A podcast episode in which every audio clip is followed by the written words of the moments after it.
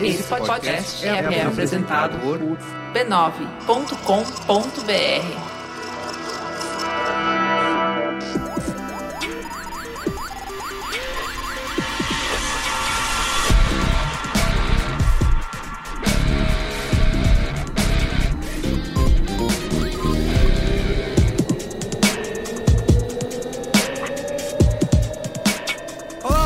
sou Carlos Merigo, esse é o Braincast número 309. Estou aqui hoje com Luiz e Gino.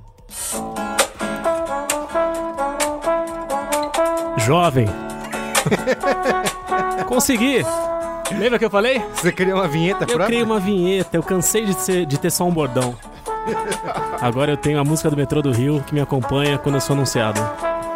Eu sabia que você e o Caio Corraine não iam conseguir me conceder isso, então eu fiz do meu próprio jeito, aqui uma gambiarra, Não tem e como, tô deixando rolar. Ó, bom não demais, tem como hein? evitar. É isso. Todo mundo em casa, feliz da vida, ó. Ó, subiu a alegria agora, hein? Subiu o tempo. Mas pra tocar sua, essa musiquinha aí, você tem que ter um bordão maior, né? Porque só jovem é muito pouco tempo. Cara, tem um conceito de espaço vazio aí, de que a minha voz não tá, isso cria expectativa e quando ela chega, ela sobe. Eu acho que é isso. Mas tô muito feliz de ter minha própria vinheta. Muito bem. Estamos aqui também com Peu Araújo. Bota a música aí, pô. boa noite, boa tarde, bom dia. E aí, você já, já participou de vários mamilos, mas do Braincast acho que é a primeira vez, É né? a primeira Ou já vez. participou de Braincast? Não, nunca participei. Nunca tive essa honra. Quais os mamilos que você participou mesmo? Quer lembrar? Eu participei um de que falava de torcidas organizadas, eu participei um que eu falava mal de jornalistas, participei de dois que eu falava mal de jornalistas. eu acho que É sua... Seu, é, seu é, hobby. E daí eu participei de alguns outros tema livre assim, mas não lembro os números, são muitos. Muito bem. Estamos aqui também com Olga Mendonça Olá, tudo bem? e com o nosso convidado super especial, Lucas Vilauta. Isso. Muito bem. Lucas, se apresente aí. O que, que você... Como se perguntaria o Mamilos, quem é você na fila do pão? Bem, acho que a melhor palavra que me define é macumbeiro. Mas eu também pesquiso filosofia da informação, novas tecnologias digitais, dou aula sobre isso e sou coordenador de Educação e Cultura em Direito à Memória, Verdade e Justiça do Instituto Vladimir Herzog. E é uma alegria estar aqui, me desvirginar no podcast. Muito bem. Caramba, que quase não cabe o currículo viu? aí no o LinkedIn. E Ô, vários chefe. temas, né? Isso, vários temas. exatamente. É multifacetado, rapaz. É, é, é Ô, chefe, assim eu, eu esqueci de falar uma coisa. Eu sou também agora gerente de conteúdos editoriais do B9. Olha só, que chique, hein? Muito obrigado. Muito isso aí. bem, Pô, muito pra- prata da casa.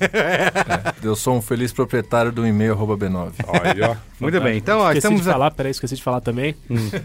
Que que- Agora eu sou zagueiro do Master do 15 do Marapé, lá de Santos. É um prazer. Muito bem. Que orgulho, hein? Olha, apesar desse clima aqui descontraído, né? O assunto hoje é bem sério, nós vamos falar... Vai sorrir só agora, né? Agora a gente começa a chorar. exatamente, exatamente. Não, mas é um jeitinho Braincast, né? De discutir as coisas, né? Vamos falar de censura, né? Qual o propósito da censura, casos, né? Baseado aí nesses precedentes perigosos aí que aconteceram recentemente aqui no Brasil, com censura de matérias e tudo mais. Vamos perguntar qual que é o limite do humor, hein, ô Luiz Gino? Você sabe, né, a resposta. Não, Você sabe. Não responde. Eu não vou responder, não. não respondo, tá bom. Então é isso. Mas antes, Luiz Gino, preciso aqui agradecer os nossos ouvintes que são assinantes, que assinam o Braincast através do PicPay e fazem parte do nosso grupo lá no Facebook, nosso grupo fechado, secreto, limitado, VIP. Ele, é- ele não é secreto, ele é discreto. é discreto. Tal qual a maçonaria e outras ordens iniciáticas. É, ele só bota adesivo no carro. Não tem... É. Queria saber que puta maçonaria é uma coisa super fechada e secreta, virou algo que bota adesivo. Ela é só discreta. Porque aí se você tem um adesivo no carro É. e se você sofre ali um revés na estrada, fura seu pneu, Hum. água no carburador, o que, acontece? O maçom que tá passando já vê o adesivo, Entendi. encosta sem medo, já te cumprimenta com cumprimento secreto, aquele que faz cosquinha no meio da mão. E aí, porra, já chama o, o é mecânico, brother. mecânico de confiança. Entendi, entendi. Porto Então o adesivo serve alto. pra isso. É tipo, O adesivo serve pra isso. Mas entendi. o carro provavelmente é discreto. Discreto, discreto. Vamos criar um adesivo da brinquesteria? Nunca, nunca tem um gente- negócio, né? É. 100% Diri- maçom. Dirigi... Dirigido por mim, guiado pelo grande arquiteto do universo. Não tem isso. Seria massa, bicho. Porra, tá aí uma oportunidade de negócio, hein, cara? Adesivos Vida Louca pra maçom. Teu, você vai ganhar um e-mail novo em breve, hein, bicho? Você é o novo gerente de conteúdo do Adesivos pra maçons. Very Lock. Bom demais. Very louco. Ai, muito bem. Essa é a ideia de criar o adesivo pros brinquesteiros também, né? Lógico. Pra também se reconhecerem nas ruas, né? No metrô, na fazenda. Pô, só se for agora. Então tá. Então, pra você fazer parte desse grupo, você pode assinar o Braincast pelo PicPay. É só você acessar picpay.me barra Braincast ou baixa o aplicativo aí, já procura direto pelo Braincast no aplicativo do PicPay para iOS e Android. Lembrando que o PicPay é o canivete suíço dos pagamentos e você pode usar nas maquininhas Cielo em mais de um milhão de estabelecimentos que já aceitam. Inclusive o pastelzinho aqui, né, do prédio, que o Dá Luiz Gino- PicPay? Dá pra pagar, né? Pelo preço até do pastel, é bom eles aceitarem. Não, é, porra. Ainda aceita o PicPay. Então, é isso. Tá assinando o Braincast pelo PicPay, você pode ganhar até 10 reais de cashback na hora. Cashback. É...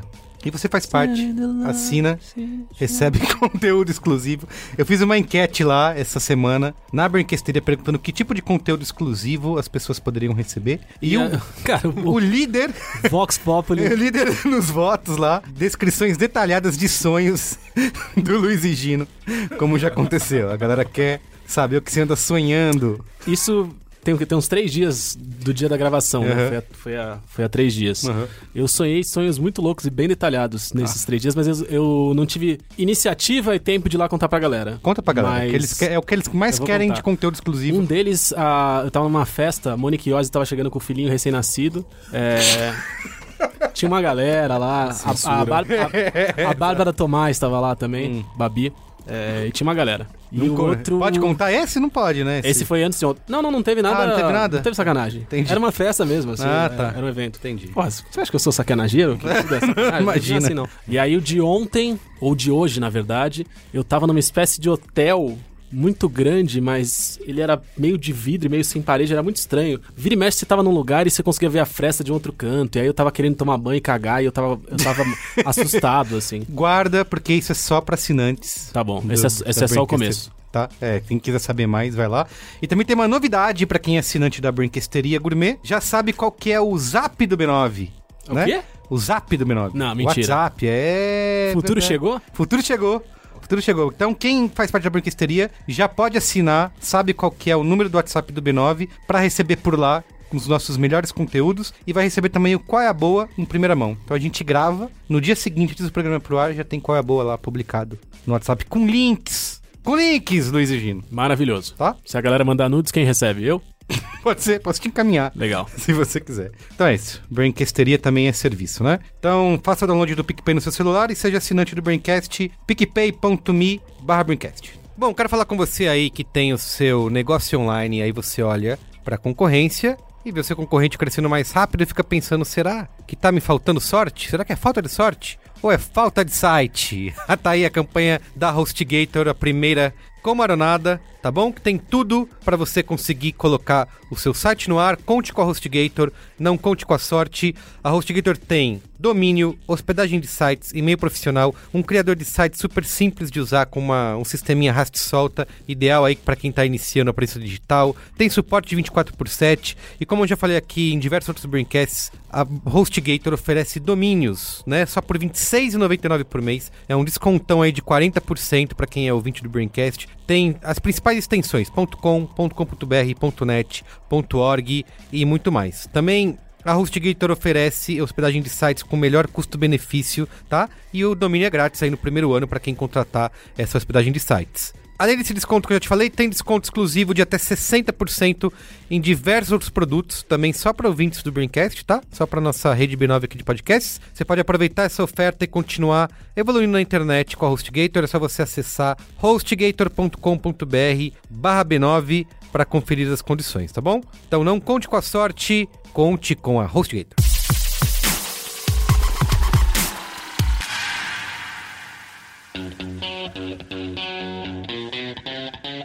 Pera, pera, pera, mas antes tem ainda outro mais antes, já que estou acostumado com vários mais antes que eu faço aqui. Antes da gente ir para essa conversa, para esse bate-papo aqui desse Braincast, eu vou conversar com a Flávia Penido, que é advogada, especialista em direito digital, e vai contar pra gente aqui um pouco desses casos aí, se é censura, se não é, quando que é censura, tá bom? Ouve aí.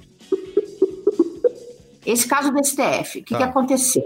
O Toffoli, baseado no regimento interno do STF, cuja constitucionalidade se discute. Hoje mesmo tem um texto do Lenny Streck que eu ri e que ele questiona assim de uma maneira bastante dura a constitucionalidade desse regimento, pediu para instaurar um inquérito com base em fake news Uhum. uma coisa bem genérica, quer dizer, do mesmo jeito, aquele mesmo mandado genérico que eles proíbem que se faça, eles instauraram um inquérito permitindo esse tipo de coisa. E o que aconteceu? A revista Cruzoé publicou essa entrevista falando do amigo do amigo do amigo, que eu já nem lembro mais como é que é exatamente o termo. Sim. O Toffoli ficou realmente bastante chateado, digamos assim, com a situação. Chatos, né? É. Exatamente. E aí o, o Alexandre Moraes determinou a suspensão disso. Tem aí tem tanta coisa absurda que não dá nem por onde começar. Quer dizer, primeiro que a gente já se questiona se esse artigo do regimento interno do STF foi recebido pela Constituição de 88 e tem muita gente bastante qualificada dizendo que não foi, que não poderia fazer isso. Uhum. Em podendo, você teria outras soluções para esse caso. Você tem uma legislação, depois do fim da lei de imprensa, você teve uma lei que regulamenta a questão do direito de resposta, que é a Lei 13888 de 2015. Então, você teria como, ao invés de você tomar uma medida drástica, que nem o Toffoli tomou, e bastante heterodoxa, vamos dizer assim, certo? Porque ele fala em discurso de ódio. Não existe discurso de ódio naquela matéria. Uhum. Quando a gente eh, fala nas questões de injúria, calúnia, difamação, o que, que a gente procura? Se tem o ânimos, se tem a intenção, se você tem a intenção de ofender, de caluniar ou de difamar alguém, né? Tá. Então, em, injúria, por exemplo, seria o animus injuriandi, né? E que é em latim, os termos são em latim. Em contraposição a isso, você tem o quê? Você tem o animus narrandi, que é o quê? É a intenção de meramente narrar os fatos para que esses fatos sejam do conhecimento público. Qualquer pessoa que leia essa revista da Cruzoé, essa matéria da Cruzoé, que por sinal é de um assunto que foi publicado por outros veículos, quer dizer, outros veículos o, o Toffoli não teve coragem de enfrentar, estranho, né? Uhum. Você não vê nenhum ânimos injuriante, você vê bem claro o ânimos narrande, não tem discurso de ódio nenhum Entendi. né? Eu dei uma lida hoje e parece que eles estão dando uma fazendo, eles estão fazendo literalmente ego search no STF, sobre o STF no Twitter. Caramba. Juro por Deus, eu, eu, eu- depois acho que eu te mandei uma matéria, depois Sim. você olha. Eles estão fazendo ego search do STF e aí estão dizendo que ali tem discurso de ódio. Realmente deve ter algumas publicações que sejam um pouco, vamos dizer assim, um pouco É, no Mais Twitter, né? Terra de ninguém, tá valendo qualquer coisa, né? Exatamente, mas mesmo assim, né, eu fiquei pensando, a população tem o direito de fazer uma hashtag falando contra o STF. O problema não é a população fazer uma hashtag reclamando do STF. O problema é o STF se preocupar com isso, Isso. porque é, esse artigo do Lenny Streck fala um negócio muito importante. Ele fala, que coisa é essa de, de, de o STF tem que ouvir a voz das ruas? O STF não tem que ouvir as vozes das ruas. O STF é um órgão contra-majoritário, ou seja, um órgão que vai contra a maioria. Ele está ali para defender a Constituição, as minorias, os princípios fundamentais. Ele não está ali, ele não é candidato. Acho que o STF, com essa questão aí, eu acho que talvez de exposição de mídia, com internet e tal, eles estejam talvez perdendo um pouco a noção de quem eles sejam. assim, Sim, com muito tempo nos holofotes, né? Sendo transmitidos ao vivo o tempo inteiro, a população conhecendo, acabaram se transformando em celebridades, é isso? Eles estão com Eu essa... acho que sim, sim, eu acho que sim. A gente tem essa uma discussão antiga sobre essa questão da transmissão Sim. dos julgamentos do STF, né? Eu não acho isso ruim, Uhum. porque a gente vive numa democracia que ainda está se formando, né? Espero que continue se formando. Que isso é uma E- coisa bem brasileira, né? Pelo que eu tinha lido, eh, não sei de outros países do mundo que tenham essa uma, uma TV própria transmitindo o STF o tempo inteiro, né? A gente tem... Exatamente. lá, é uma você- coisa que não tem. Uhum. É, é uma coisa que não tem. Quando você fala disso lá fora, o pessoal fica meio chocado. Uhum. Mas eu acho que até para dar uma transparência para a gente ver, talvez, assim, eu acho que dos males é o menor. O problema eu acho que não é tanto o julgamento, que em si já causa alguns transtornos, porque você vê, em, em alguns casos, a gente vê nitidamente que eles não sabem como dar uma solução jurídica para o caso, e aí você perde um pouco o. Não é o respeito, mas quando você é recém-formado, sabe, você acha que. que eu, eu achava, porque não tinha porque não tinha transmissão ao vivo, sabe? Os ministros do Supremo eram Deus. Não, e né? a gente nem acha que a população em geral nem sabia os nomes, né? Hoje em dia, Exatamente. hoje em dia a gente sabe que nem escalação da seleção brasileira, as pessoas sabem o nome dos juízes, né?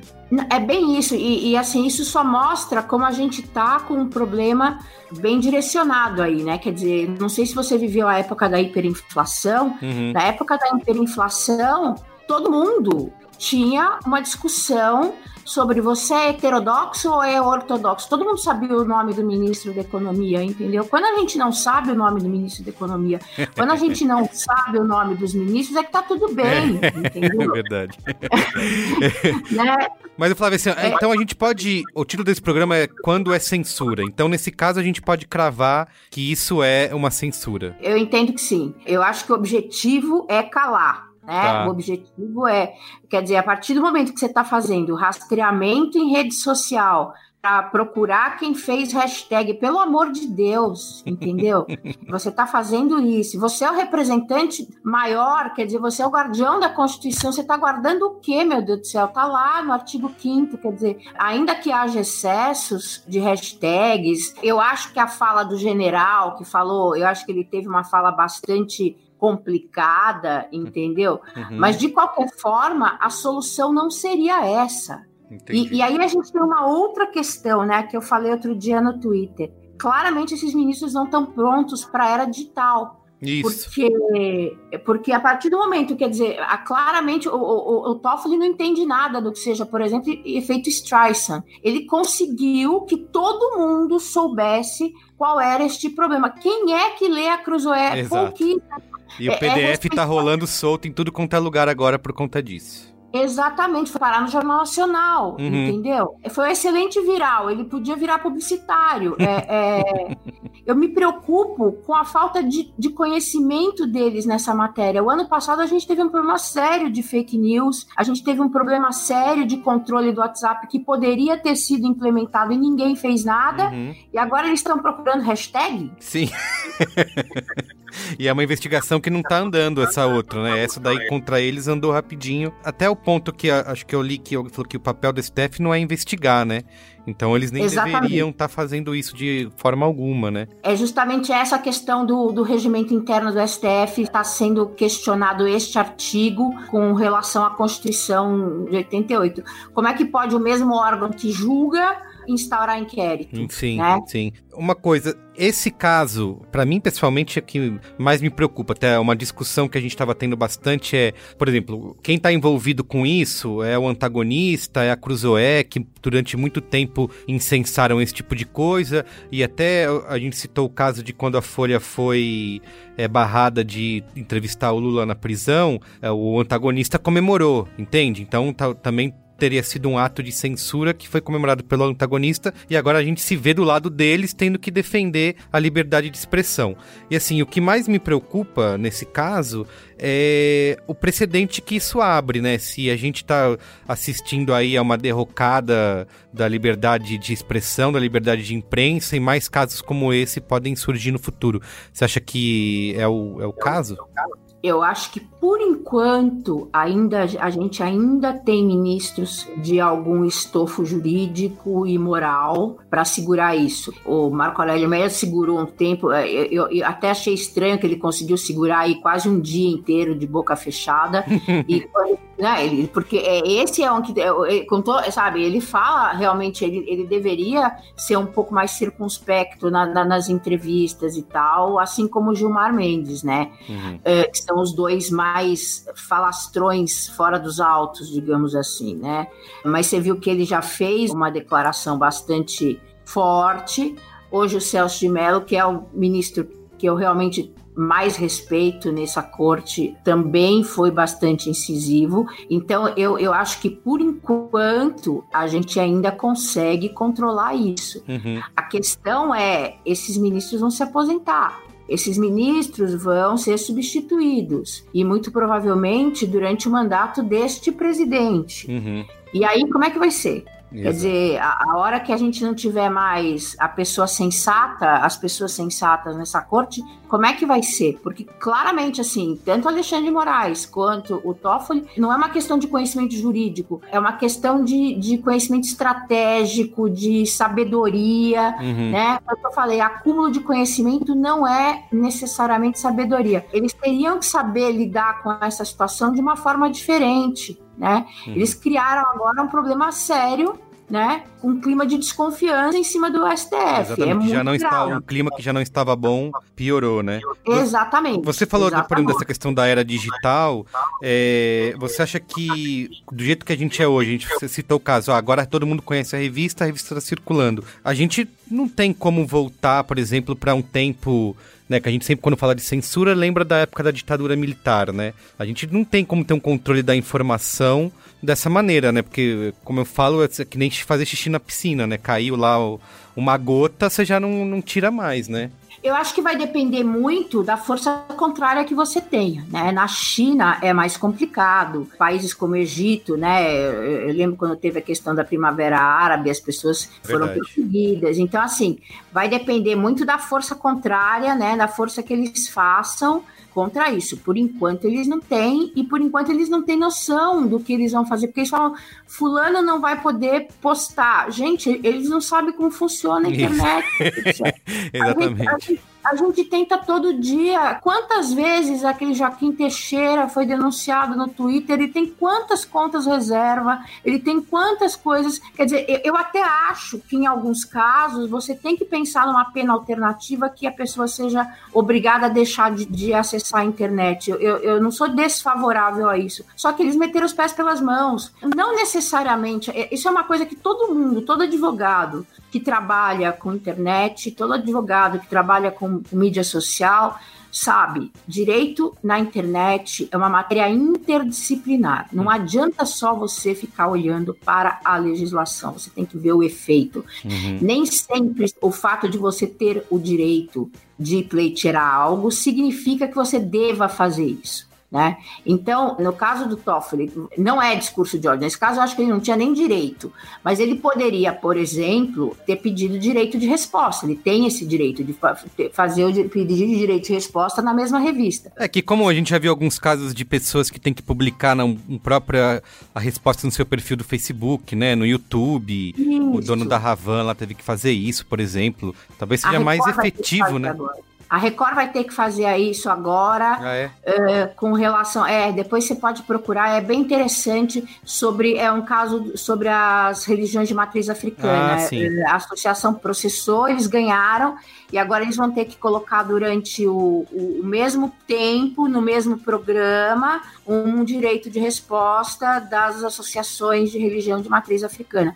Então ele poderia fazer isso, tem uma lei para isso, a lei de 2015. É, uhum. É, eu presumo que, né, que ele conheça a legislação. Por que, que ele não fez isso? Será que parece né? uma briga mais pessoal, né? Um jogo de poder mesmo aí, de mostrar que eu posso, né? De repente. Então, mas agora não é uma hora dele fazer isso, meu Deus do céu. O, o STF está sendo massacrado. Eu, justamente, eh, quem ganha com isso, sabe quem é? O Bolsonaro. Sim. E tá falando o tempo inteiro que, que o STF isso, que o STF aquilo. E que hoje apareceu defendendo a imprensa, né? Pela primeira Ex vez. Ele apareceu, deu uma, uma declaração em algum lugar dizendo que a imprensa é, sei lá, a chave mestra da democracia, alguma coisa do tipo. Meu Deus do céu, é tão pouco sagaz uma Uhum. coisa dessas, entendeu? Ele teria obrigação de saber disso. Se a gente tem ministros do STF que não entendem como funciona as redes, é, a gente vai ter problema, né? Uhum. A gente vai ter problema e ano que vem a gente tem eleição de novo, né? Como é que vai ficar isso? Então, realmente, eu vejo com muita preocupação não só é, essa atitude dele é, bastante impulsiva, como a falta de estratégia. Quer dizer, a gente tem um presidente de- do STF que está se importando com hashtag de, de De Twitter. Twitter. preocupante, né? E eu queria aproveitar, assim, já que o papo é censura, e foram dois temas que suscitaram bastante discussão sobre censura essa semana, tanto esse, né, quanto o do Danilo Gentili, que também foi processado, condenado e teria que cumprir um tempo na prisão.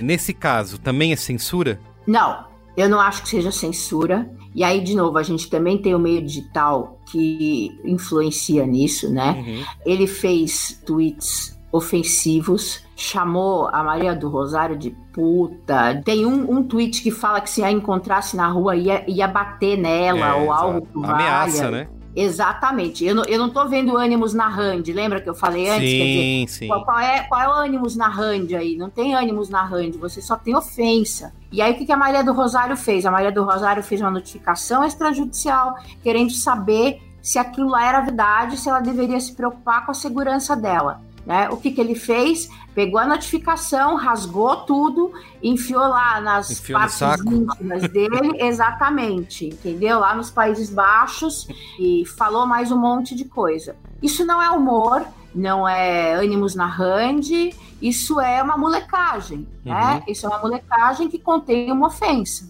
Então é muito diferente, não, não tem, não dá para comparar. Uma é uma entrevista sóbria e a outra é um gritalhão querendo aparecer, Sim. como ele faz sempre, né? Uhum. Então, assim, você pode discutir, ah, mas precisa ter prisão, né? Eu não sei, eu acho que não. Mas aí você vai entrar num outro problema. Qual é a solução? Porque é ótimo falar, é muito fácil falar. Eu acho prisão errado, ok. E você sugere o quê? Indenização? Vai dar uma olhada nos valores de indenização por dano moral. É baixo, né? É, quando você acha alguma coisa muito alta, você acha algo em torno de 30 mil reais. 30 mil reais por Danilo Gentili não é uma reparação, é, é investimento de mídia. Porque ele vai fazer um outro vídeo falando disso, só que ele vai ganhar de monetização é mais do que ele vai pagar. Sim. Ele tá Então, sempre, dizer- tá sempre em destaque fazendo esse tipo de coisa, né?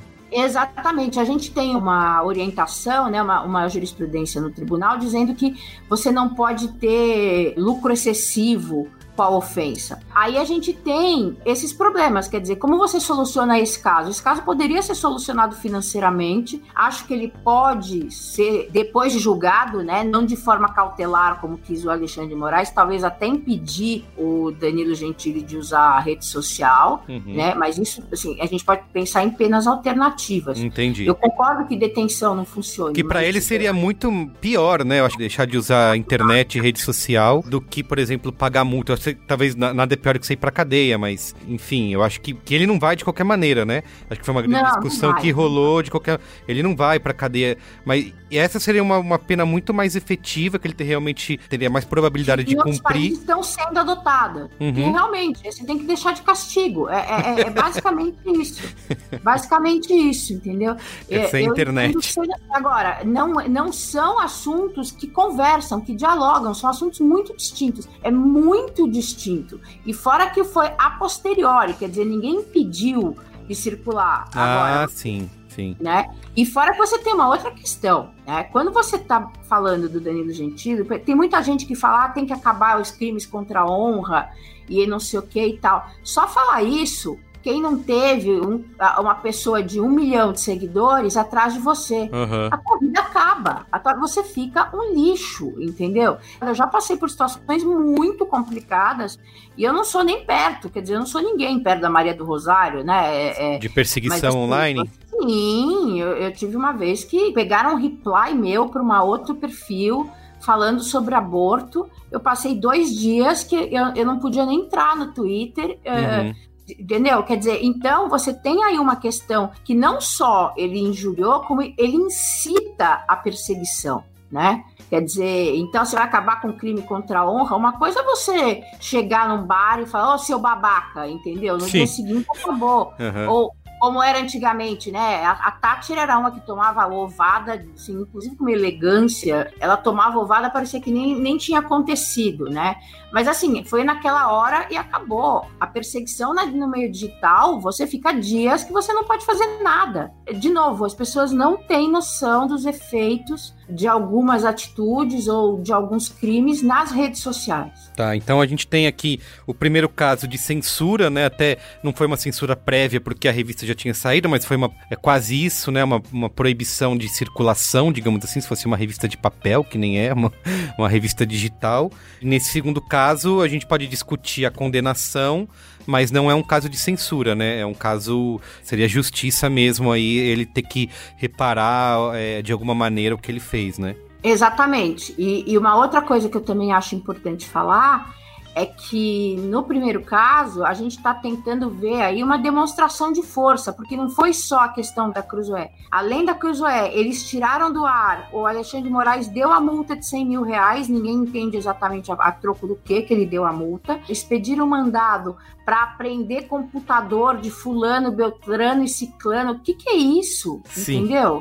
Sabe, não é, não é dizer que eu, eu, eu até admitiria, vamos admitir, vamos agora fazer uma investigação sobre fake news. Vamos lá, o Ministério Público ou a Procuradoria Geral, já não sei de quem seria a competência, tentar, aliás, é uma coisa que eu falo sempre, né? É, ver quais são esses clusters aí, quais são os hubs de gente que dispara fake news, etc, etc, etc. Mas eles não fazem isso. Não, né? É, foi, virou uma coisa realmente só pessoal, né? Parece um ranço aí. Se fosse uma investigação séria, a gente teria mais motivos para concordar, né? Mas esse tipo de coisa não. É, assim, se fosse, se fosse uma operação da Receita Federal, iam chamar isso, essa operação de você sabe com quem tá falando. É. na verdade, é bem isso que eles estão fazendo. Eles estão querendo intimidar. Quer dizer, a censura aí vem não, não só dessa questão de. Tudo bem, de, de, de retirar o conteúdo, mas também de intimidar conteúdos futuros. Sim, né? exatamente.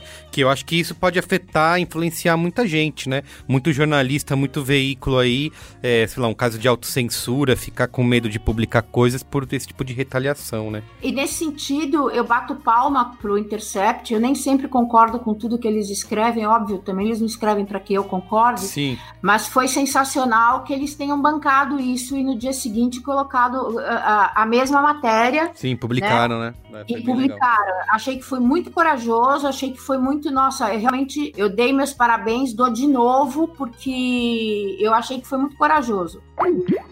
Vamos lá, gente, vamos falar de censura, né? E eu queria até pra gente começar essa conversa sobre o que é censura, sobre o que não é, se a gente pode considerar ou não, tentar explicar aqui qual que é o propósito, né, da censura, né? Porque a gente sempre associa né, censura com, por exemplo, a ditadura militar, né? É, é uma coisa que é uma associação direta. Mas é uma coisa muito mais complexa, né? Uma discussão muito mais profunda do que isso, né? De quanto que isso influencia a sociedade, de quanto isso é, mexe com a gente, de chegar ao ponto, por exemplo, de casos de autocensura ou de casos, por exemplo, em que os próprios criadores, os autores, né, colaboram com essa censura de alguma maneira, né? Porque fazia, sei lá, parte de uma elite, né, que controlava isso.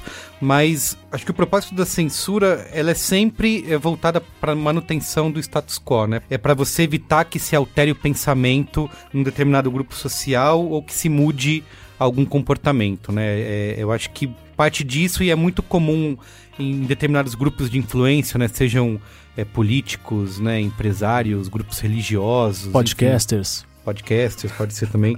Parte daí num, numa tentativa de você ou manter uma hegemonia ou manter um poder, né? Então, quando a gente fala é, de censura, acho que passa muito por isso, né? De você tentar controlar alguma coisa, não, não deixar que alguma coisa mude. E aí a gente tem muitos casos que, por exemplo, é, passam por velho uma questão de costumes, né?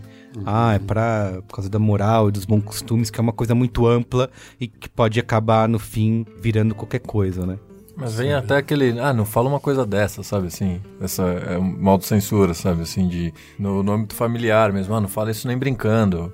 Tô falando de coisas bem banais mesmo, mas que às vezes a gente é censurado por religião, por questões assim, se você é contra aquilo, não deixa de ser, sabe? No âmbito familiar mesmo, no âmbito que tem acolhimento, que tem uma série de coisas que você teria uma liberdade maior, que às vezes você tem uma liberdade maior para falar e tem uma censura já nesse espaço. Agora imagina no, no trabalho, imagina no espaço político, no espaço público, então sei lá, um, um, garoto que anda no shopping com segurança nas costas, ele tá sendo censurado por estar tá ali, sabe? Assim, é uma censura. É, é, quase como se dissessem que não é pra ele estar ali. E quando você fala uma coisa que, que as pessoas não estão querendo ouvir muito, é, é quase como se estivesse andando com, com segurança atrás de você, sabe? Mas isso é uma, uma dimensão da censura que acho que a gente pode até adotar outras palavras, né? Sim. Reprovação, contenção. Sim. A censura, acho interessante isso. A censura, ela tava. Por que, que quando as pessoas vão falar de censura, elas associam muito com ditadura ou com inquisição, né? Porque eu acho que a, a censura ainda ela tem esse senso comum que é associar a um órgão legal, a um mecanismo do Estado, uhum. um mecanismo de poder que impede que certa informação circule, né? A gente, nesse sentido mais amplo, fala de censurar comportamentos, censurar ações, mas acho que a, a palavra censura ficou muito colada justamente a, por dois lados dessa discussão, que é sempre um poder, um Estado que quer manter o funcionamento, o status quo, manter o funcionamento de alguma coisa, e por outro lado que a censura seria isso que impede a liberdade de expressão, né? Eu fui pensando nessa essa questão de liberdade de expressão. A gente tem, sei lá, cultura pop sempre tem, né? Em algum filme americano, o cara fala, não, mas Primeira emenda. A primeira emenda e não sei o quê. E a gente tem constituições modernas, declaração dos direitos humanos. Universal né? de Direitos Humanos, hum. sempre garantem a liberdade de expressão. E e a censura tá aí, essa corda bamba que a gente fica tentando sacar. Você já fez a piada no começo, né? Qual o limite do humor. é, e o pessoal de casa sabe qual é. Se não sabe, procure no Google, você vai descobrir. O escroto Gomes vai te contar. É, é... Pode, qual é o limite do humor escroto Gomes? Acho é, que chega. Vai, vai chegar chega fácil, fácil, aí. Mas é isso. Qual o limite da, da liberdade de expressão? É a discussão que vem junto quando a censura bate na porta, né? Uhum. É, e é sempre complicado, né? Não sei se estou adiantando muito, mas a gente vê muito isso quando é realmente um insulto, esse pequeno limite, porque eu vi muita gente discutindo não só sobre esse tema, mas diversas vezes, principalmente quando bate em grupos minoritários, no racismo, quem tá agredindo fala, estou sendo censurado. E ao mesmo tempo você fala, cara, se tiver muito punitivismo, nós sabemos que as pessoas que geralmente batem, elas têm grana e o sistema não pega elas. Então ao mesmo tempo sempre fica nesse ponto que é muito complicado, principalmente para quem não tem grana para se defender propriamente desse insulto. Como eu faço? Porque se eu amplio o poder de punição, logo à frente isso pode ser usado contra mim, né? Uhum. Então é muito interessante ter essa discussão de censura, mas sempre tentando avaliar que, meu, um dia você tá batendo, no outro dia você pode ser o cara que, que tá sofrendo isso, né? Sim. A minha questão com o humorista que não citaremos o nome é... É que é o seguinte. Muito gentil da sua parte. Ah. no, no, no vídeo em questão aqui do processo da Maria do Rosário, ele comete uma fala ali que temos algum advogado por aí, ele comete um, um crime, ele faz uma apologia ao estupro, uhum. né? Uhum. Ao estupro, ele nome, dá um nome da pessoa uhum. e, e, fala, eu, eu, acho que ela deveria sim ser estuprada. Cara, é uma discussão que, tipo assim, ah, mas estou sendo censurado. Não, mano, você está sendo um imbecil. Você fez um insulto. Vamos começar daí, você está sendo um imbecil né? Enfim, me xinguem, falem o que quiser, mas assim, você tá sendo imbecil quando você fala que a mulher merece ser estuprada. E aí, a partir daí, a gente discute a, a liberdade de expressão, sacou? Ele cometeu um crime, né?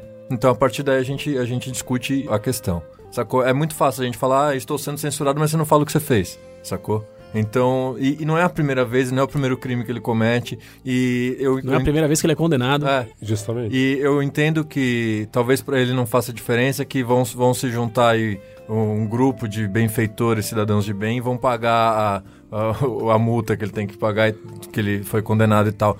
Mas tem que doer no bolso, cara. Tem que doer em algum lugar, sabe? Tem que, a, a, coisa tem que bater em algum lugar. Porque senão a gente fica também nessa, ah, não vou nem processar, senão vai alegar, vai falar que eu tô censurando, não sei o quê. Cara, alguém tem, ele tem é, que sentir e, de alguma forma. E aí sacou? tem esse recorte, né, Pel, do do caso, não só desse caso, eu tô tentando fugir só desse caso, porque esse caso realmente ele é muito explícito, né?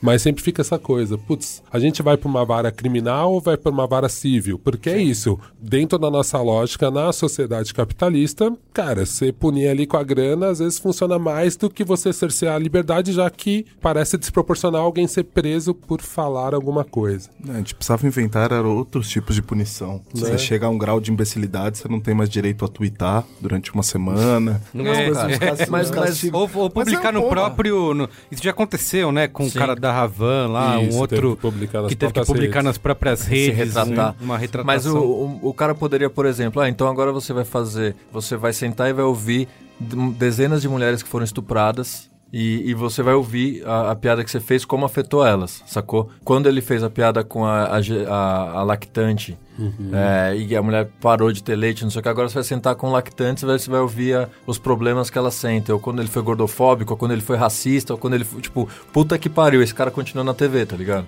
Não, mas É. essa, essa perspectiva é interessante, né? Porque o que está por trás disso até é uma ideia contrária ao punitivismo, mas trazendo a ideia de justiça restaurativa, né? Sim. A justiça restaurativa faz esses ciclos de, de possibilidade que o infrator, que é aquele que violou, possa reconhecer o próprio erro para mudar sua perspectiva, mudar seus valores, né? O que eu acho que é importante a gente colocar nessa discussão é que quando a discussão fica no âmbito jurídico, né? O direito, a liberdade de expressão é um direito absoluto, não é um direito. Sempre tem alguém para falar, não, Sim. liberdade de expressão, como se fosse um direito. Hoje no Brasil funciona como um direito, estaria colocado é, acima da dignidade humana ainda, né? Mas a, a questão é justamente essa, assim, que quando a gente fica na discussão do direito, a gente não consegue adentrar essa discussão do valor. Sim. Do quão o cara pode ser imbecil e disseminar imbecilidade. Ele tem 15 milhões de seguidores. E, e a questão é que assim, o problema não é ele disseminar a imbecilidade. O- a questão é, se ele comete um crime, ele tem que ser responsável por isso. Ele tem que ser responsável pelo que ele diz, sacou? Porque senão vira uma coisa assim, é um imbecil falando imbecilidades, continua a falar imbecilidades, ele continua a falar imbecilidades porque ele nunca é punido por... E isso ofende as pessoas, isso agride as pessoas. as É, mas pessoas- uma ah, pergunta, é, até zoando com qual é o limite do humor, que o Cris Dias tinha mandado lá no, no nosso grupo, era tipo perguntar qual que é o limite da ofensa, né? É, até onde, o que, que a gente pode é, falar é, sobre alguém, né? Pra ser considerado algo criminoso, né? Pra ser considerado algo que eu vou ser processado por isso, né? Se tem um algo que dá pra gente. É bem complicado, né? Porque eu vejo muito nos casos de racismo. No Brasil, ninguém é punido por racismo, sempre cai no injúria racial. Então, justamente, como disse o Lucas, quando você juridicializa demais isso, vai cair na mão de um juiz. E a pessoa, baseada no histórico de vida que ela tem, Vai né? decidir. E separando pra pensar qual o perfil dos juízes, quantos juízes negros tem no Brasil. É. Dá pra contar na mão.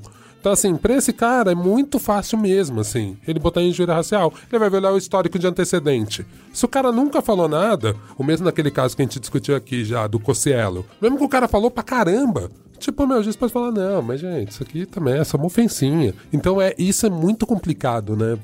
Agora, realmente a gente tem um código. Então, se é racismo tá previsto por lei, em teoria, você já bateu no limite. E é a mesma coisa que o Pedro tá falando da cultura do Racismo, estupro. é. homofobia, a apologia ao estupro. Ele é um criminoso, digamos, né? Ele comete crimes. Foi condenado. Foi condenado. E a questão é, aí eu não entro nem no mérito de, ah, ele está sendo censurado ou não. Eu, eu entro no mérito de, ele comete crimes e ele precisa ser responsabilizado por isso. Ponto. Assim como qualquer um de nós que. Mas não necessariamente ser preso, é Não, isso? é, mas. e- É, então, minha, minha é, questão é é, isso, essa, a minha né? questão. Até porque aí a gente entraria num outro programa, tá ligado? Que é tipo, como se prende mal no Brasil, como se prende muito no Brasil e quem é preso no Brasil. Porque um cara desse não iria preso, por exemplo. Porque aí você vai recorrer a advogados e não sei o quê. Mas, tipo, esse cara não vai entrar numa cela, num- numa cela, num presídio porque- dividido por facções. É, né? isso vira jurisprudência pra quem não tem grana pra pagar um advogado. Exato. No caso desse humorista em questão, é, que é notoriamente um escroto, né? E tá sempre é, é desafiando e tá, tá nem aí, né? O cara tá fazendo o que quer e acha que, que tem o direito a fazer isso e tudo mais. Quando surgiu esse processo, né? Esse, é, essa condenação, é, muita gente que inclusive é crítica a ele veio, saiu em defesa, né? É que é, bonitinho, né, Carlos Merigo? É bonitinho você sair em defesa, né? É, saiu em defesa, aquela o Human Rights Watch também publicou, fez uma publicação, né, dizendo que é, condenava a condenação, né? O que era- presidente do país tweetou defendendo o humorista. É isso, Não se exatamente. pronunciou sobre 80 Não, tiros. então. Isso aí, mas o humorista ele ficou Rosa, preocupado mas ele se preocupou com um com o humorista. humorista. Então, criou-se nessa comoção é, e muita gente saiu em defesa dele por conta disso. Então, E, e- e essa questão do, do presidente, ele tem uma, um processo parecidíssimo Uhum. com o que foi movido contra o humorista em questão para com outro humorista em questão agora, que é o, o Gregório. Gregório do Vivier. Gregório Ah, de- Tem um questões? processo parecidíssimo, são questões demais. é, Que então aí ficou muito louco, né? Porque o Gregório apoiou, né? É, o, o humorista em questão. O, o- o Gregório teve que apoiar o humorista em questão porque falou, cara, eu tô sofrendo a mesma coisa, então. Isso, e eu, eu acho que nesse ponto também cita um outro caso aí de contrassenso, que é o seguinte, né? O antagonista agora foi censurado, chorou pra caramba, um monte de gente saiu em defesa, inclusive vários críticos, o Intercept e, e outras pessoas, né, que são contrárias Você ao... saiu em defesa, Carlos Merigo? Eu não saio em defesa porque, enfim, eu, só quero que nem aquele meme lá, minhas opiniões em público e minha, sabe? É um cachorro Mas, mas tranquilo. eu, eu acho que esse, esse é um grande problema pra quem é progressista, pra quem é de esquerda, sacou? Ah. Porque você tem que defender algumas coisas, você defende a democracia muitas vezes, e você precisa ficar garantindo que você tá sempre defendendo as coisas, sacou? Aham. Eu acho que a gente, em algum momento, me considerando uma pessoa progressista, eu acho que a gente tem que deixar as pessoas se fuderem um pouco, sabe? tipo assim, é sério, não vou falar nada, sacou? Não vou defender. É, então, porque É. isso que, que isso que eu ia dizer. Aí um monte de gente saiu em defesa, ah, isso é censura, o STF, nananá. Inclusive as redes bolsonaristas estão em polvorosa pedindo o impeachment do STF, que quer, quer acabar com o STF, assim que co- começou na Venezuela, tá, gente? Só pra deixar claro. Mas eles querem acabar com o STF, nananã. E um pouco antes, né, durante as eleições, quando. Eu não sei qual, qual dos juízes, acho que o Marco Aurélio, não lembro o juiz, que autorizou a Folha a Marco entrevistar Aurélio cria galinhas, cara. autorizou a Folha a entrevistar o, o Lula, né? Aí vai lá entrevistar o Lula, aí vem alguém, derruba, e aí a Folha falou, puta, isso é censura. E essa galera toda, antagonista, nananã, ficou Celebrou, batendo... Celebrou, Então, ficou mas batendo é isso que eu tô palma. falando. Aí quando acontece o contrário, a esquerda se vê Porque não é- obrigada porque não é uma lá censura e defender, Quem tá foi, quem foi que bloqueou a entrevista? É, no- é Não o lembro, foi Toffoli? outro- é, acho que foi o É, Toffoli. então, Toffoli. Pois é. Mas é que a, essa briga esquerda-direita é muito engraçada, né? Porque a esquerda tenta ver uma, uma equiparidade, uma, uma igualdade de posições, no qual certas pessoas não estão nem aí. Vão apelar para responsabilização nos casos que lhe convém, em outros É. não. Isso é um valor. Quando a pessoa está interessada no bem pessoal, coloca o bem individual acima das- de todas as outras coisas, ela tem um princípio de que a responsabilização que o Estado pode impingir a ela vai até aonde é do interesse dela. Isso é uma premissa da direita. Não, não tem como. A esquerda querer discutir do ponto de vista da responsabilização acaba ficando sempre manco nesse ponto. A impressão Porque que eu... sempre a gente vai querer ter uma visão mais coletiva, mais social, que abranja. é, então a gente vai falar sempre um mais. Sim, sim. E o outro lado não vai falar. Não um vai falar, que eu traço de defender o Voltaire lá, né? Como A que é? impressão que eu tenho é que, Defender o é que a esquerda de- sempre tenta defender o que, é- o que ela acredita sempre, para mesmo ela sendo ateia, pra quando eu morrer não pegar mal, sabe assim? ela ir pra um lugar bom, sabe assim? É, mas é meio isso, assim, pra dormir tranquilo, deitar tranquilo no travesseiro, sabe? E eu tenho críticas a esse, a esse comportamento também, porque é isso. Eu acho que o Intercept, sim, é um veículo que tem que ir lá e defender isso. Sacou? É, eu acho que outros lugares precisam defender isso. Mas eu acho que também vira uma coisa assim, tipo, todo mundo é, acha que se, tem, se sente um pouco no direito de falar, não, eu sou contra isso e não sei o quê. Posso estar sendo polêmico? Posso. Mas a questão é que, às vezes é isso, deixa o Cruzoé lá, deixa os caras resolverem o problema deles agora. Porque quando foi, o exemplo que vocês deram, quando foi a Folha, eles não vieram aqui falar, ó, legal, tamo junto. Só que não tem essa unidade, é, no jornalismo não tem essa unidade, na imprensa de uma forma geral não tem essa unidade, sacou? Mas tá todo mundo preocupa- tentando defender o próprio rabo. O que me preocupa um pouco, Pel, nisso é que a gente vai ficar. Pra mim, é- o, o debate está totalmente amarrado na questão em dois extremos. Ou você defende censura ou liberdade de expressão. E parece que a gente fica girando em falso nessa defesa. É uma coisa ou outra. Não, e é isso que eu tô falando. Eu acho que não é, não é tão. Não precisa ser só as duas coisas, sacou? Eu, eu acredito sim que a reportagem deveria ter saído, mas eu não vou levantar a bandeira do antagonista pra que ela saia, sacou? Concordo com você. Não, não, a gente não tem que se responsabilizar por aquilo que a gente não teria que ser responsável. Mas a gente aproveitar a pauta para justamente propor Fazer o que estamos fazendo aqui, inclusive. Exato, pensar É meio- alternativas. É, eu, eu acho que às vezes pode não levantar a bandeira, não ir lá defender, pode ser mais ou menos o que rola no debate do racismo. Ou você é antirracista e luta contra isso, ou então você fica quieto e compactua. Então, dependendo da situação, eu acho que o silêncio pode ser um posicionamento também. Então, mas nesse caso é diferente. Não, diferente, sim, sim. É, a gente não vai levantar, sair aqui com o hashtag Somos Todos Cruzoé, sacou? Aham. Porque eu... Somos todos é, Maynard. É, vamos lá, antagonista, sacou? É, a, minha, a minha única questão é que às vezes a O gente... antagonista que ajudou a chocar o ovo da serpente aí. A- Às vezes a gente pode só ficar em silêncio. No, meu caso agora, nessa minha posição é estou em silêncio porque eu sei que isso não veio de graça, sacou? No, no sentido de os caras defenderam tanto o ponto em que a gente está hoje, os caras compactuaram tanto para para visão, para o mundo que a gente está vivendo, para o Brasil que a gente tem hoje, sacou? Esse site especificamente foi porta-voz de tanta merda que a gente que a gente viu acontecer e agora ele tá sofrendo com as coisas que ele ajudou a construir, sacou? É, uma coisa que a gente precisa citar é que o- a argumentação do ministro lá do Alexandre de Moraes é de que a matéria seria fake news, né? Seria notícia falsa, né? Então, é, como que a gente... Pior é isso, né? A gente, a gente fica querendo discutir aqui tudo, né? Pelo, Não, tomando 19 cuidado, vias. puxando. né, de pensamento, e a gente filosofa e debate, e faz não sei o quê. E o porra do juiz da STF faz uma. Escreve uma É, merda do tamanho do cara. A frase dele é típico Ah, desgraça, exemplo né? de fake news, né? É uma frase que a gente ouviu muito na campanha do Bolsonaro, né? Disparando fake news e quando saiu alguma coisa, que saiu o escândalo do WhatsApp, saíram outras questões. Ah, não, isso é fake news de vocês aí, não sei o quê. Que até o Adnet depois. É. Sabe assim, você. é um grito, sabe assim? Você joga, ah, isso daí é fake news, e foda-se. E eu acho que outra É. coisa que tem que ser discutida aqui também, né? A gente tá falando ah, de censura institucionalizada, a gente passou a, a humani... A gente... O tempo que a gente viveu, né, vive de relativa liberdade de expressão, ela é uma... Uma conquista recente. É, exato, é um pingo num oceano de censura, né? Porque é, a história da humanidade passa por isso, né? A gente queimou milhões de livros de conhecimento de civilizações Chamamos gente né? também. É, exatamente. Queimou, ge- queimou gente pra caramba. Tinha o index lá da Igreja Católica, né? Que proibia um monte de livros. Durante, na sua luta contra o comunismo, os nazistas queimaram, acho que quantos? 70 milhões de livros, né? Eram, é, é, eles queimaram... Não tem os números aqui. Não tem os números, Não. depois é, a gente vai trazer o dado. Tá bom. É, mas claro, queimaram milhões de livros, né? Pra... Então a história da humanidade é baseada. E tudo isso passa pelo aquilo que você falou, que foi o negócio que o Chris deu a letra pra gente, que é essa coisa de, porra, mas eu me senti ofendido com, com o seu posicionamento, me senti ofendido pelo que você disse. É o limite da ofensa. Porque é isso, a gente até fica debatendo aqui, né, o que, que tá no campo jurídico e que não tá, mas às vezes é isso, né? Às vezes são coisas completamente cinzas no, Totalmente, no é. âmbito jurídico, mas aí a ofensa.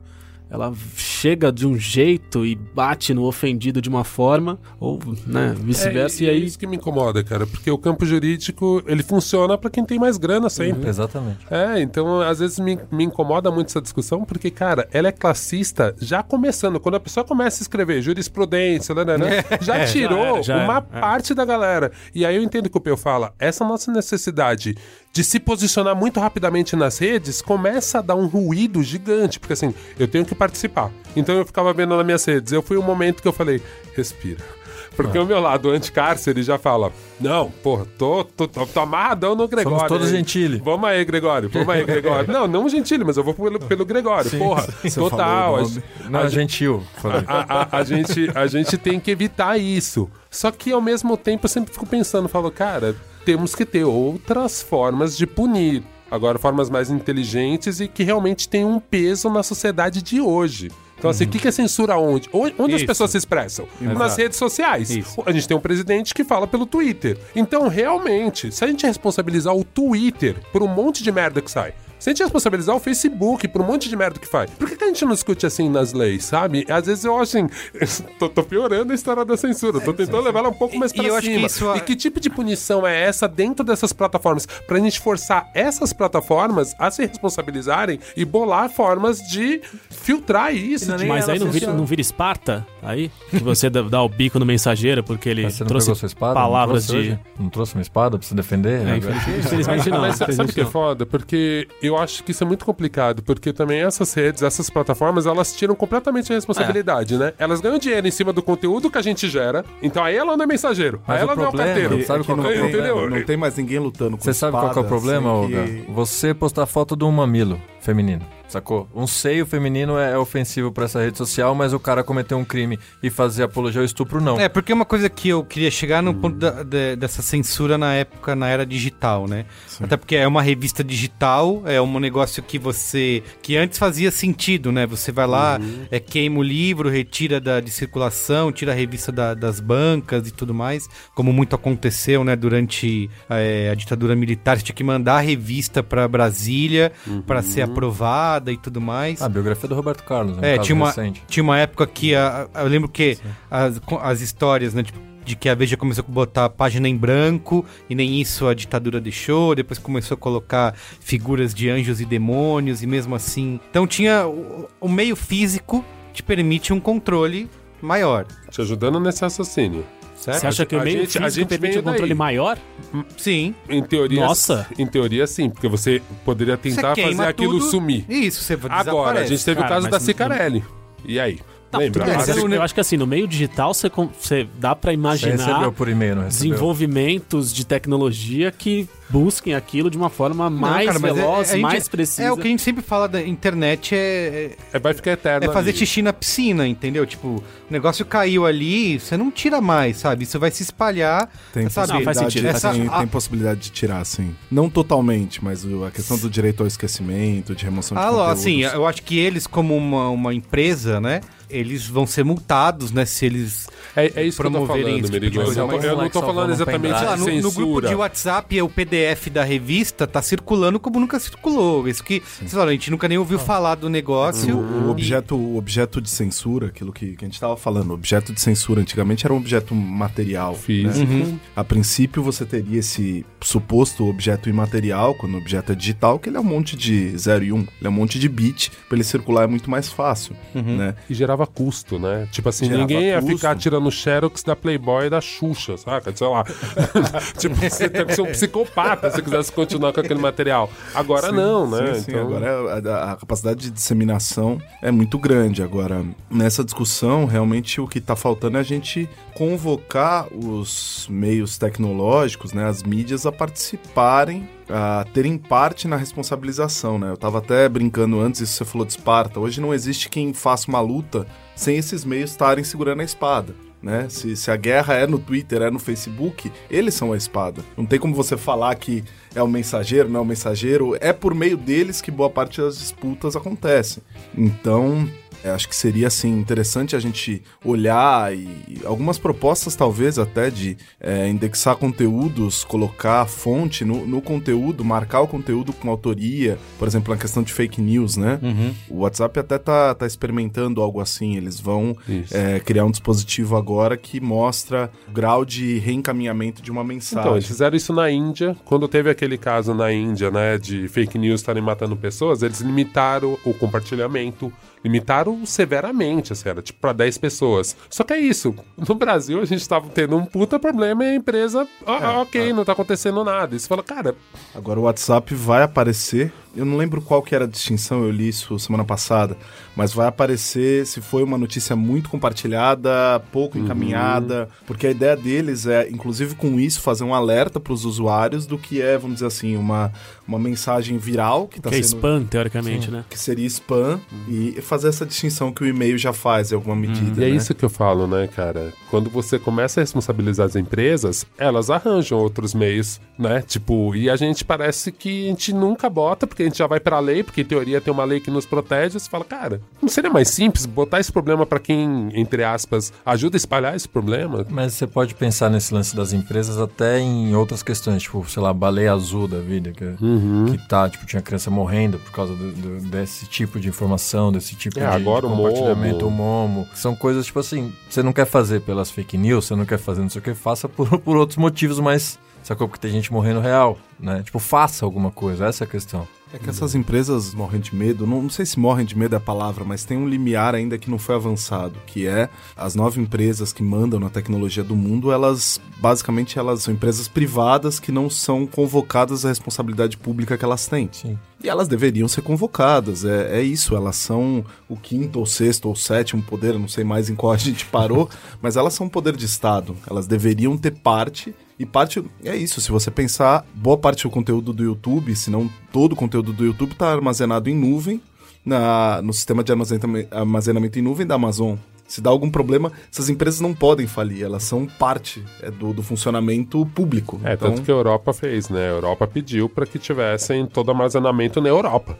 E aí, pá, fica, fica todo mundo em pânico, assim, não, a gente queria que tivesse aqui, não nos Estados Unidos. E aí, só que é isso, são decisões que geram muita grana, bilhões de advogados, mas eu acho muito interessante ver essas empresas tendo que sofisticar o sistema jurídico para se defender, para se mexer. É que nesse ponto aí de- desse caso brasileiro, como em tantos outros que a gente viu, né? Você falou, sei lá, de casos é, mais complicados como esse que mexem com a, a dignidade humana, etc. O caso da Cicarelli, né? Que você falou. Em era época. um caso que era meio engraçado. Cara ele pra mim é muito emblemático porque era o começo, né? É, então, e numa era digital, a, a censura antes fazia. As coisas circulavam menos, né? Uhum. Acho que hoje esse tipo de atitude faz o material circular mais. Né? Porque Você falou que proibiu, todo Ué, mundo você falou ver. que proibiu, todo mundo quer ver, ter acesso. Se você não fala nada, é, provavelmente aquilo ia, ia passar, né? Então, é por isso que eu acho que existe um problema até de entendimento, né?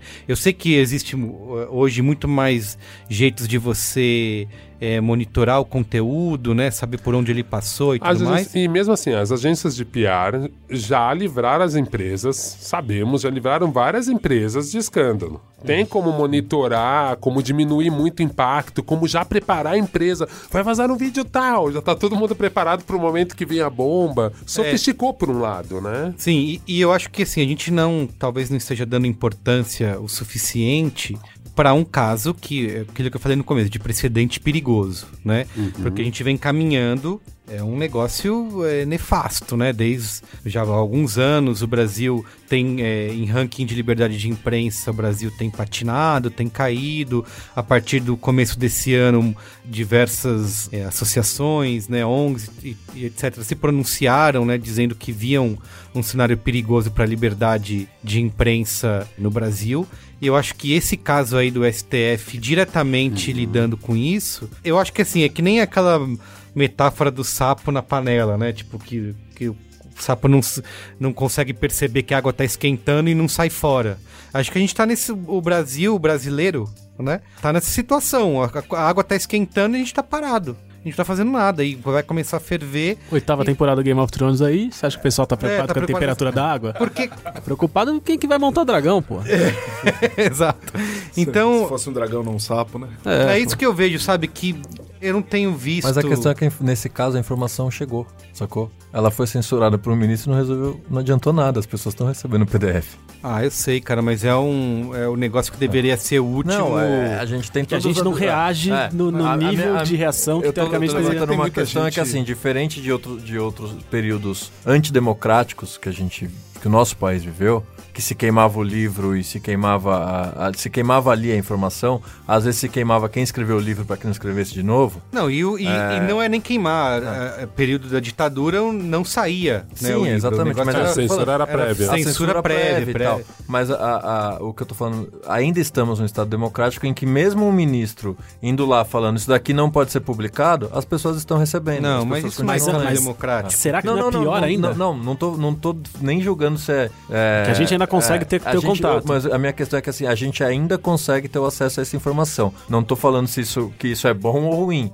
Eu acho ruim é, a censura e eu acho ruim que, que essa notícia não possa ser publicada. Mas a minha questão é, ela- as pessoas tiveram acesso a essa informação. Acho que aí, aí a gente discute é, essa censura na era digital, a gente discute outros pontos, sacou? Que nem o vídeo da Cicarelli, ele foi proibido, mas teve um moleque que salvou num pendrive e continuou passando, que daí teve outro que continuou passando, e isso só foi virar uma questão no caso da Carolina Dickman, né? Se não me engano, É, que virou a lei, e virou tal. lei, tudo. É, e aí, acho que aí a gente evoluiu, deu alguns passos com relação a isso. E hoje, se você compartilha pornografia infantil, se você é, consome isso, Não, pornografia infantil se- sempre, né? Sim, não, mas, mas, o, assim, o caso mas do... eu digo assim, a, a tecnologia evoluiu para que esses casos você pudesse pegar o, o criminoso e no caso, por exemplo, do- de vazar nude, vazar não É, o da- revenge da- porn. do revenge porn da, da Carolina Dickman também hoje a gente tem mecanismos para isso, sacou? É, É, eu mas o- o me embananei é todo, o- mas a questão é o- essa, eu acho que a gente consegue ainda ter a informação, não sei se isso é bom ou ruim, mas a gente ainda consegue É, eu, ter. eu acho mas ruim o- quando a gente olha pra sociedade e olha como a gente reage em relação a isso. A atitude aconteceu,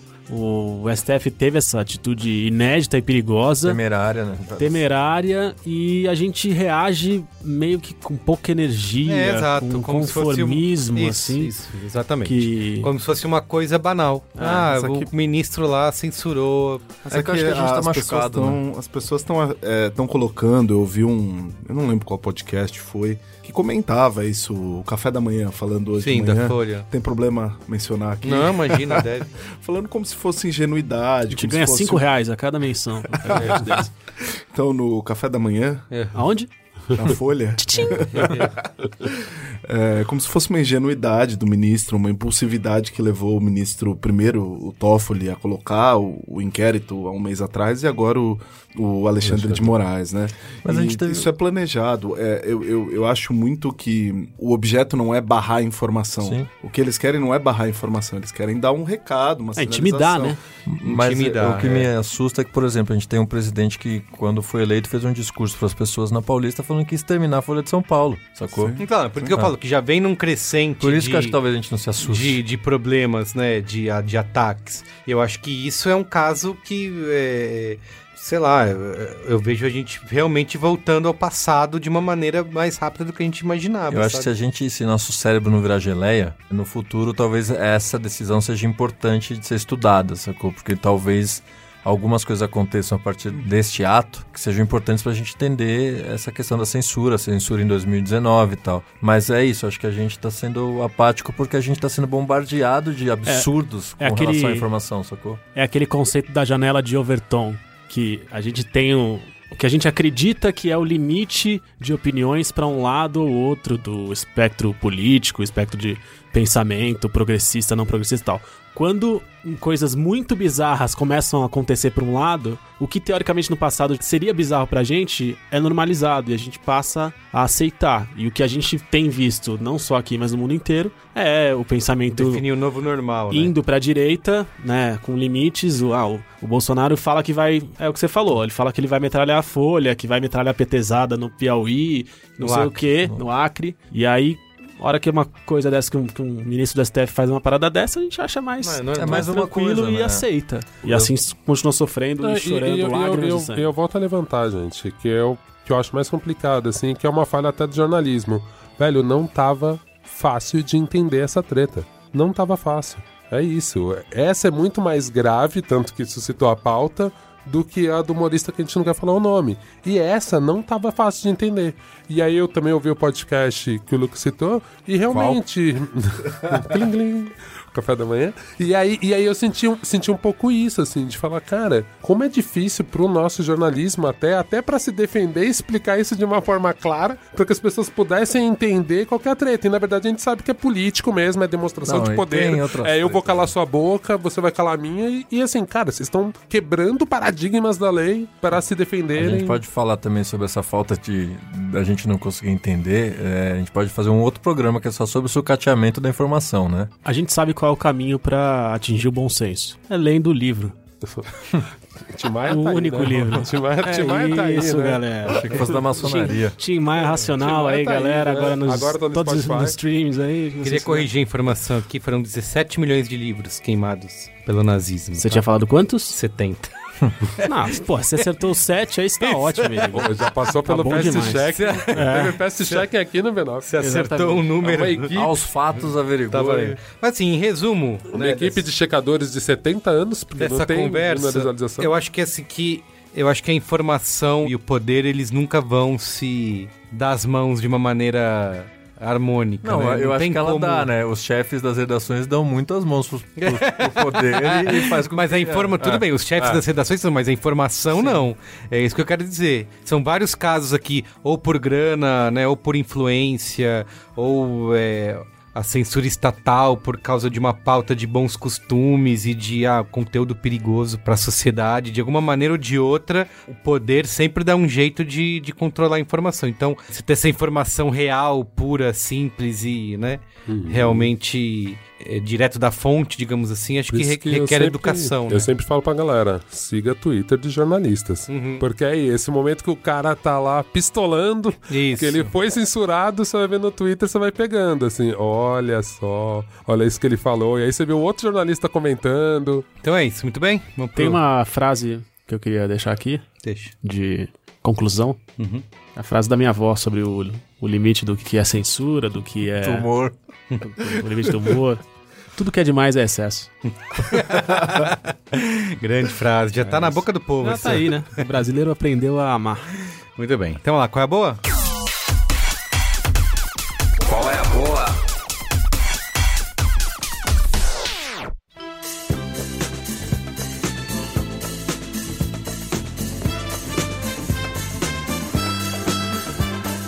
Qual é a boa? Dois qualéses, as boas.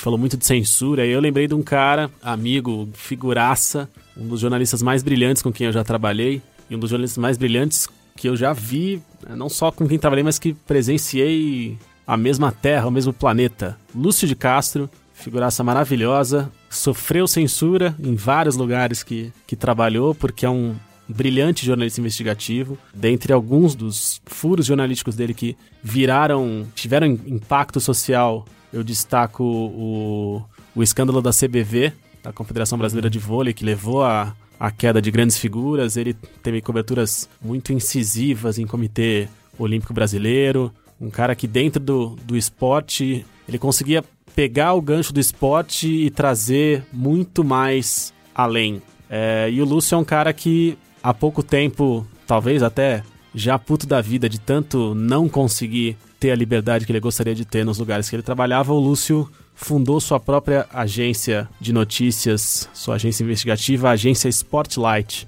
Então, um ótimo nome. Ótimo nome, inspirado pelo Spotlight. Então, se você quiser se informar, quiser se iluminar, quiser se elevar, siga o Lúcio de Castro, Agência Spotlight no Twitter. E E, o site site, também, é o agenciaspotlight.com.br. Sport de esporte, em inglês, S-P-O-R-T. Light, você sabe como se escreve, né, Carlos? L-I-G-H-T. Então, agora que eu soletrei, ficou muito mais, Mais fácil, fácil. você poder seguir esse caminho. E a minha outra dica, eu devia ter me preparado mais para dar essa dica, mas eu me senti idoso um dia desses. Como vários dos ouvintes sabem, além de ser muito charmoso, né, e de ser uma figura simpática de se encontrar nas ruas, eu sou educador também. Olha. É, desgraça. Eu, quando eu falo, eu ainda acho que alguém errou. Síndrome do impostor? Demais.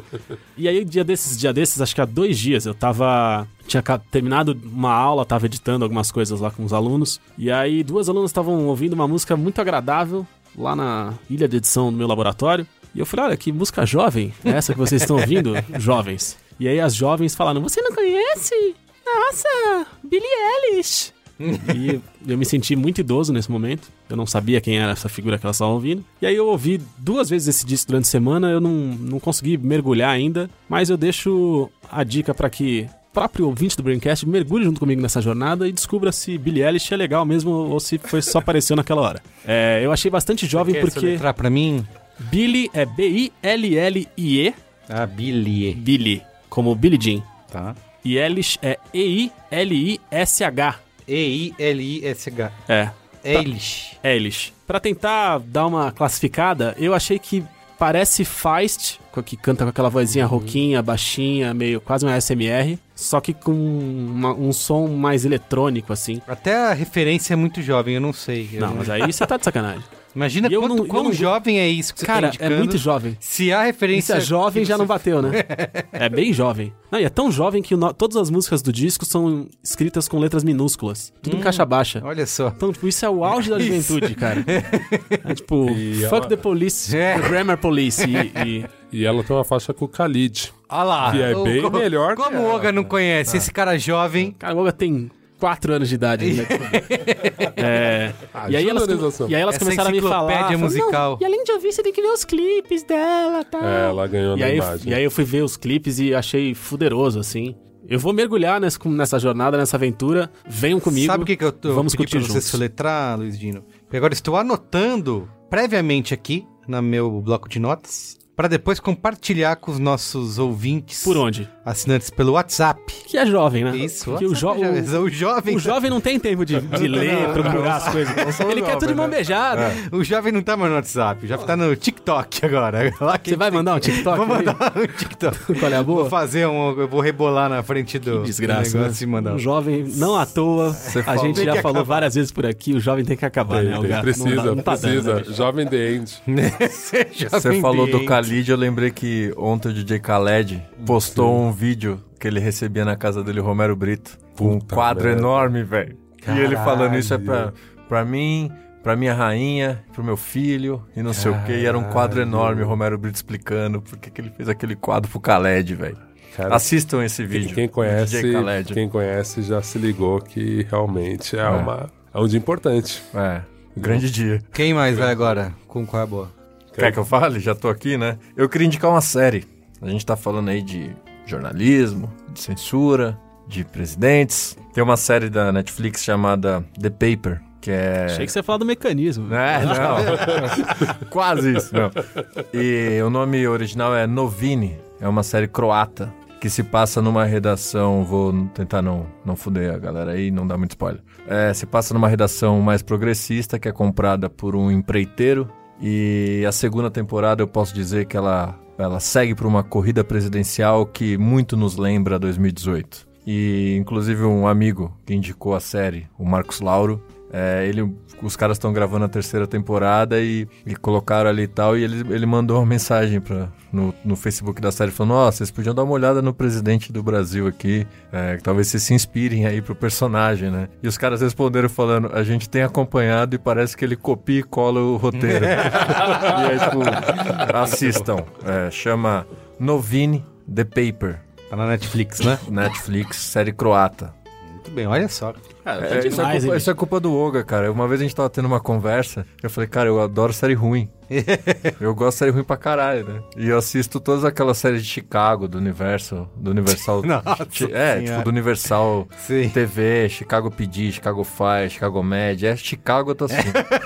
e aí ele falou, porra, cara, gasta seu tempo com outras coisas, né? Já tanta série É. boa desses lugares que a gente não vê e o cara assistindo CSI, Doce Mil. Não, CSI não. Você quer ver coisa gosto. ruim, você vê jogo de Chicago Bulls também, que tá uma É, não, isso é verdade, é. 36 temporada de Grey's Anatomy. É, Law and Order, Special Victims Unit. É o melhor Law and Order. Gente, eu quero, matar, eu quero matar gente que passou pelo Friends e falar, ah, eu assisto Friends. Eu falo, não! não, faz, não tem mais sentido. Agora a gente não precisa ver Friends. E aí ele me indicou uma série chamada Trapped, que é uma Que aí- série da Islândia. que aí a gente educa o algoritmo do Netflix. Você Cara. bota o trap de ser educa, porque aí ele Se fala educa. assim, Chegamos ferrou. a, chegamos a uma solução: educar o algoritmo. E aí, fudeu, aí Proponho. assisti série islandesa, norueguesa, italiana, é, eu- espanhola, francesa, do, enfim, aí eu virei um, cidadão europeu. Um sommelier de séries. É, um sommelier de séries europeias. Depois indico um monte aí, se Muito quiserem. bem. Ótimo. E você, Lucas, o que você tem de qual é a boa pra gente aí? O, o Oga tinha me avisado desse momento, então eu me preparei. Toda essa anotação que ele trouxe aqui era só de A anotação era só qual é a boa. Só qual é a boa, tá tudo anotado. Mas eu queria rapidinho três livros pro pessoal aí. Três? Três, Caramba. três, três. Mas é tudo bem pequenininho. Mas dá pra mandar pelo WhatsApp? Dá pra mandar pelo WhatsApp. O primeiro deles, inclusive, eu fui reler hoje no Da Google. maçonaria. Então eu não sei se o texto tá bom no Google ou não, mas é um texto que tá no livro Outras Inquisições, do Jorge Luiz Borges, que chama A Muralha e os Livros, em que ele pergunta por que, que o imperador chinês Shi Huangdi, o mesmo que mandou queimar todos os livros que existiam no império, foi o mesmo que construiu a muralha da China. Então essa relação entre construir e destruir, censurar e promover, eu acho que é um dos textos mais interessantes, curtinho também, duas páginas.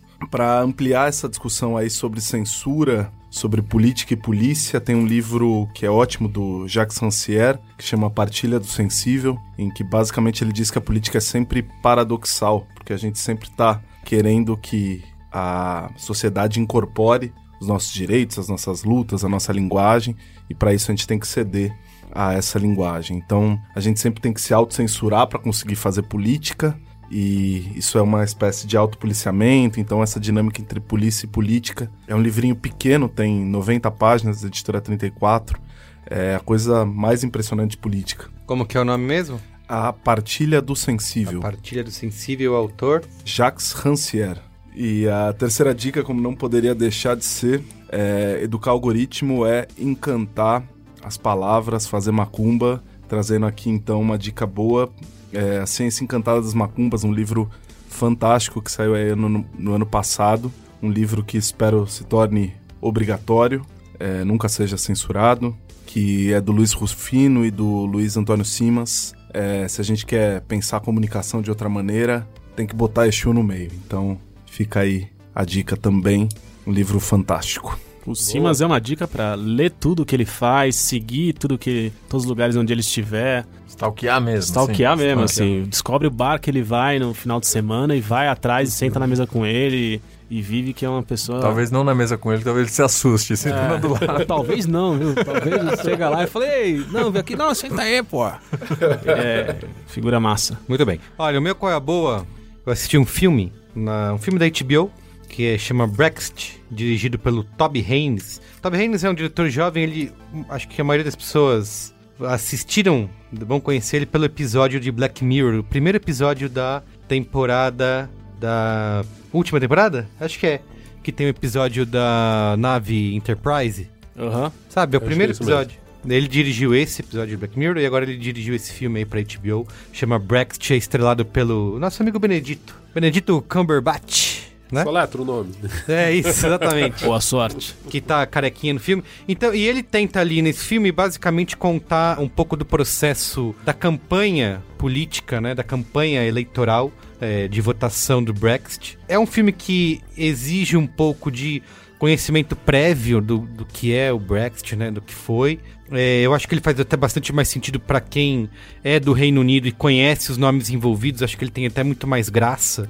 Apesar de ele não tentar fazer comédia, tem uns pontos ali que são engraçados. Então, quem conhece os políticos envolvidos deve se divertir, que não é o meu caso, mas ainda assim acho que ele é um. Ele conta de uma maneira muito. É, é, é, um ótimo resumo desse momento que a gente vive hoje no planeta, né, no mundo, e tem bastante é, elementos do que a gente discutiu nesse Braincast de hoje, que é de falar de fake news, né, dessa, é, dos fatos versus você explorar o ressentimento das pessoas, né, que ele conta bastante isso. Acho que o Brexit é, é, é pré ainda a eleição do Trump, né, a época da votação. Então, é, quando a Cambridge Analytica estava ali é, desenvolvendo aquele método de usar o Facebook para coletar dados, né? A gente que muita gente que respondeu enquetezinha no Facebook, participou de testes, né? É, descubra aqui qual é o seu signo, não sei o que, não sei o que, aí você vai lá responder. Então mostra, o filme mostra eles desenvolvendo esse tipo de coisa, né? Vou fazer um teste aqui sobre futebol que todo mundo adora e no meio desse teste eu vou usar para coletar seus dados e fazer perguntas importantes sobre o que, que você acha da Inglaterra fazer parte da União Europeia, né?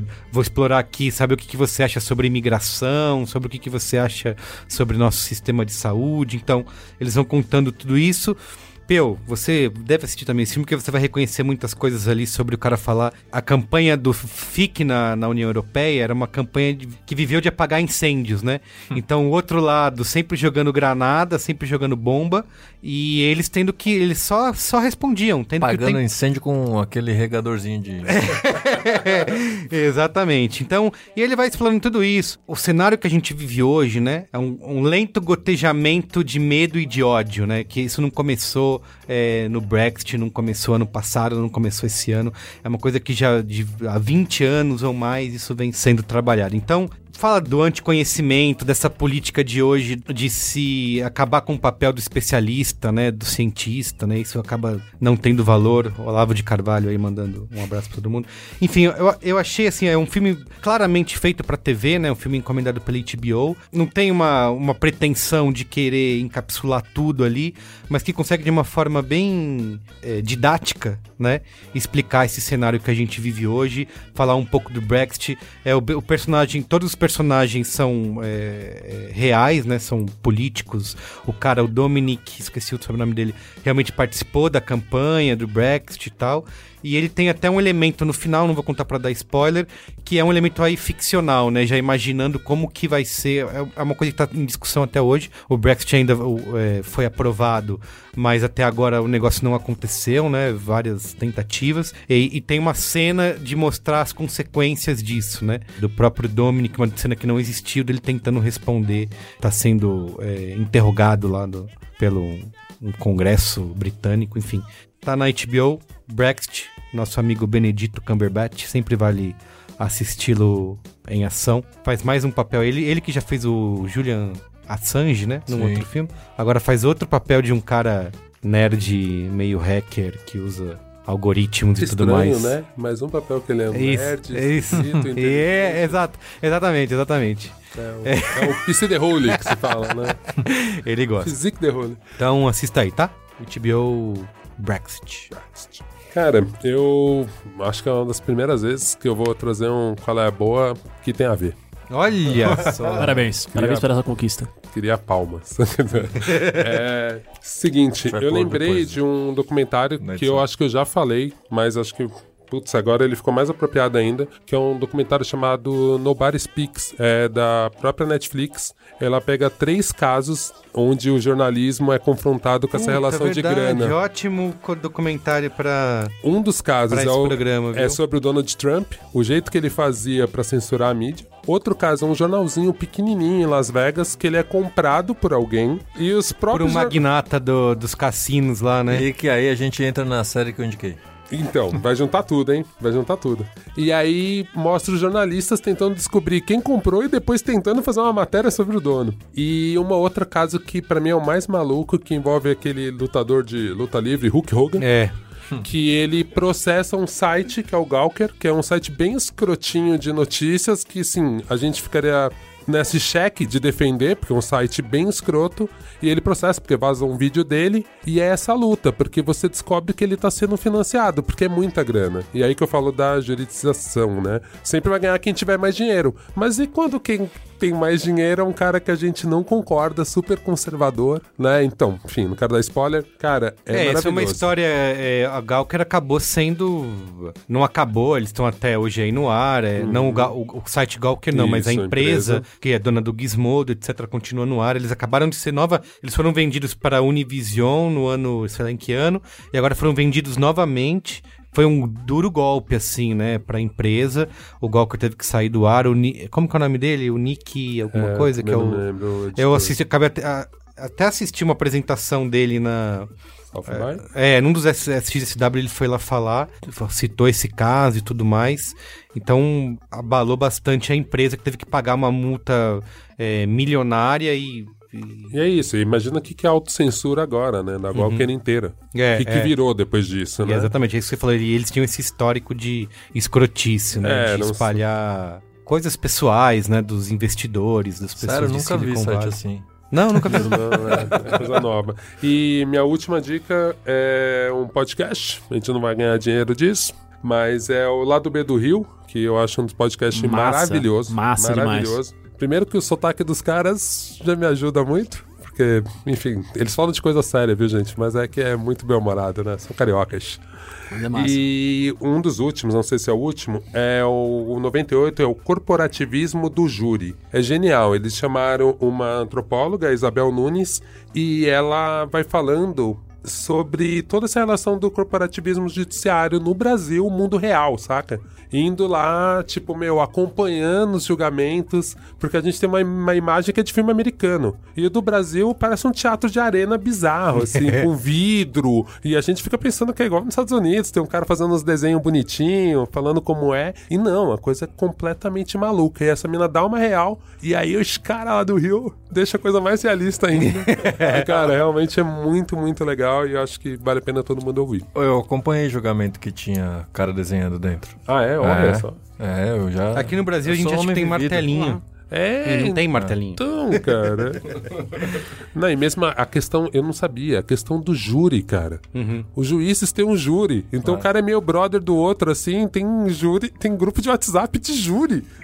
Saca? É, é, tipo, é muito absurdo. É muito absurdo. Não é que um dia vai chegar uma carta aleatória na sua casa e falar, ih, caralho, amanhã eu não vou trabalhar porque você.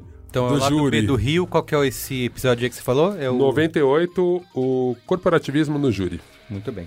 Então é isso, gente. É isso, né? Obrigado, hein?